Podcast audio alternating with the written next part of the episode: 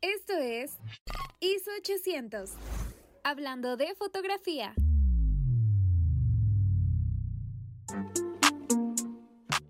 ¿Qué tal chicos? Hoy vamos a aprender los modos de tu cámara.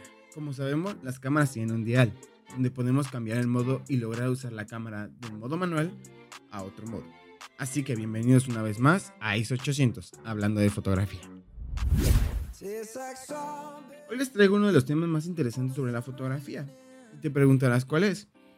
Pues déjame contarte que este tema en específico es solamente para cámaras profesionales o cámaras reflex, mirrorless, cualquier tipo de cámara que no sea un celular. Ya que en los celulares existen estos modos que voy a explicar, pero de otra manera y de otros términos, y funcionan para diferentes cosas, ya que los celulares también traen una cámara automática. La cámara automática en los celulares, pues ya funciona mmm, haciendo todo lo necesario para que tu foto salga perfecta. Y pues nosotros no queremos aprender eso, ¿verdad? Nosotros queremos aprender a manejar nuestra cámara profesionalmente. Así que, como fotógrafos debemos de aprender que siempre hay que mejorar en tu cámara. Entonces, si ya sabes utilizar tu cámara en modo manual, este tema es perfectamente para ti, para que vayas conociendo qué otros modos trae tu cámara. Así que, pues cabe señalar que en algunos celulares ya cuenta con el modo Pro. Al igual que existen aplicaciones para eso, pero eso lo estaré contando en otro podcast más, otro video y al igual quizás pueda subir un video de, YouTube. Así que pues estate atento un poco. Empezando por el primero, el modo M o modo manual. Este modo nos deja utilizar la cámara de una manera libre, donde tú podrás conocer a gusto los valores, ya sea el ISO, la velocidad de obturación, ya sea el diafragma. Este modo te funciona para que vayas aprendiendo a conocer la cámara. Claro, este ya es un modo profesional. Digamos profesional porque ya la cámara ya no depende de ella, sino tú dependes de la cámara. Tú le vas a enseñar a la cámara qué cosas debes de hacer, qué, qué foto vas a tomar. Tú le debes enseñar toda la cámara porque la cámara ya depende de ti, de de ti como persona haciendo las fotos. De ahí nos pasamos al modo AB o en esta cámara tú escoges el diafragma y solo tú puedes modificar la velocidad, el ISO y la velocidad de obturación. ¿A qué me refiero con esto? La cámara, este modo funciona para que tú ya no tengas que mover el diafragma, ya no tengas que estar tubiendo. Tú solamente lo que vas a hacer es cambiar tu ISO, poner un ISO, digamos, un ISO 100 y la velocidad de obturación que tú gustes. El diafragma va a estar moviéndose conforme al ambiente, porque ya está preparada la cámara para esto. Después tenemos el TV. En este la cámara presenta la velocidad de obturación propia y puedes mover el ISO y el diafragma. Aquí aplica la misma pero al revés. El ISO es libre, el, el, diafragma es libre, pero la velocidad de obturación es libre. Entonces, si tú tienes un lente muy luminoso, te va a funcionar demasiado este modo. Eh, muy luminoso me refiero a un diafragma 1.8, 1.4 o hasta 1.2. 2.8 también es buen luminoso. Eh, a partir de eso la cámara pues puede funcionar al 100, ya que si no vas a tener que estar forzando el ISO porque la velocidad de obturación se va a acomodar conforme al diafragma que estés manejando. De ahí tenemos uno muy importante que se llama Program OP, muy conocido porque este funciona para crear seteos de tu lugar. Por ejemplo, a mí me tocó ir ahorita a un evento donde dentro del lugar casi no había luces. Entonces yo, utilicé el programa primero tirando el manual, dejando los valores y pasándome al programa para así poder descubrir, eh, utilizar ese mismo régimen en mi cámara para todo el evento. Un ejemplo, yo manejé un ISO 200, un ISO 500, un diafragma 1.4 y una obturación aproximadamente de 250 para estar congelando gente. Entonces yo me pasé a programa y todas las fotos que tomaba ya estaban programadas a ese seteo, entonces ya no tenía problemas por esto. Pero, por ejemplo, si tú quieres setear otra vez, deberías de pasar otra vez a manual, buscas tu programación, le pones program y listo. En algunas mmm, algunas veces este program no te funciona al 100. Por ejemplo, digamos que estás tomando fotos y en eso te aparece una luz.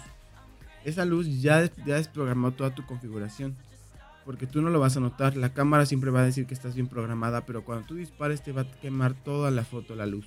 Entonces debes de tener mucho cuidado con este. Yo la verdad recomiendo utilizar el modo manual, porque ahí tú tienes el, el valor en así de poder mover los valores a tu gusto y el momento. Claro, no es rápido, no es conciso ni preciso, pero funciona para manejarlos. Pero bueno, de ahí tenemos eh, algo llamado modos de escenas que funcionan de manera automática dependiendo cuál pongas. Tenemos barridos, tenemos congelados, tenemos nocturnas, tenemos fuegos artificiales. No todas las cámaras traen este, esta escena de fuegos artificiales, yo solo se la he visto en Canon. Y paisaje, retrato, entre otros modos. Estos ya vienen calibrados por la cámara para que, para que puedas tomar tu foto perfecta. No son para nada recomendados. Yo la verdad no te recomiendo para nada utilizar esos modos. ¿Por qué? Porque ya vienen programados automáticos. Entonces, tú ya no vas a mover nada. Y ahora sí, literal, vas a aplicar la de el fotógrafo solo viene a tomar la fotito. Y pues no, eso no es el truco. El truco es que nosotros aprendamos a conocer nuestra cámara lo más profundo. Aprendamos a conocer el ambiente, aprendamos a conocer la luz, aprendamos a conocer todo lo que nos rodea. Es fuente para que la cámara cambie los valores. Todo, todo literal. ¿Qué pasó un perro? ¿Qué pasó un gato? ¿Qué pasó? Todo cambia. Entonces, mi recomendación es que no utilicemos estos modos, ya que vienen calibrados.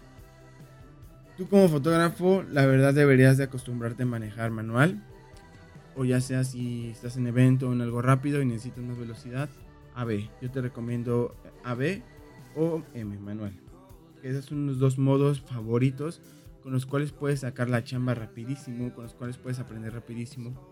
Pero si eres principiante, te recomiendo empezar a utilizar el modo manual. Aprende conociendo qué es el ISO, aprende conociendo qué es el diafragma, aprende conociendo qué es la velocidad de obturación, aprende conociendo cómo, cómo, encuadrar, aprende conociendo qué son las qué son la composición, qué composiciones existen, porque todo eso te va a facilitar para que mejores en la fotografía, para que mejores en este ambiente. De ahí para finalizar, te recomendaré que empieces usando tu cámara, pues como ya lo he dicho en todo el podcast, en modo manual. Así podrás aprender cada parte y para qué sirve. Quizás al inicio no todas las fotos te salgan como te gustaría, pero la verdad te irás acostumbrando. Te lo digo por experiencia, yo empecé con el modo manual y la verdad es que no estaba acostumbrado a disparar en eso. Entonces, muchas veces me tocaban fotos que las tenía quemadísimas, o que las tenía muy, muy subexpuestas, subexpuestas. Y pues eso fue como el inicio, ¿no? Pero ya cuando vas mejorando, cuando vas practicando día con día, porque sí, te recomiendo que practiques día con día. Me ha pasado con alumnos que me dicen, oye, pero es que mi mamá me regaña porque ya dice que estoy tomando foto a todo. Pues tú sigue tomando fotos, amigo, porque pues ahora sí la fotografía se aprende en práctica. Tanto tanto necesitas de práctica como necesitas de teoría, ¿eh? No estoy diciendo que solamente práctica. Necesitas saber y conocer la teoría también de la fotografía, porque es sumamente importante. Así que pues amigos, recuerden que debes de agarrar tu cámara, vas a agarrar la onda después de mucho tiempo. No te digo que en un mes la vas a lograr, pero si lo practicas quizás lo logres. Entonces, pues aprende a usarla bien y todo eso es lo más importante en día de hoy. Espero que te haya gustado este podcast y no olvides tenemos otro capítulo más en ISO 800 hablando de fotografía. Nos despedimos y nos vemos para la próxima. Adiós.